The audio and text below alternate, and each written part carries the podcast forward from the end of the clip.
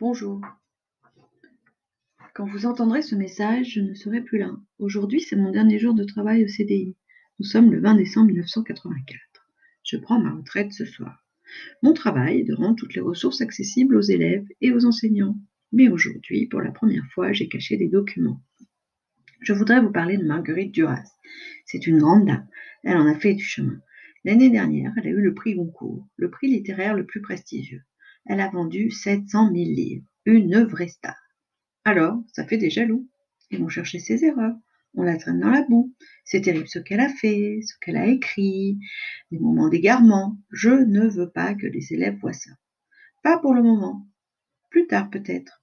Quand vous entendrez ce message, le moment sera venu.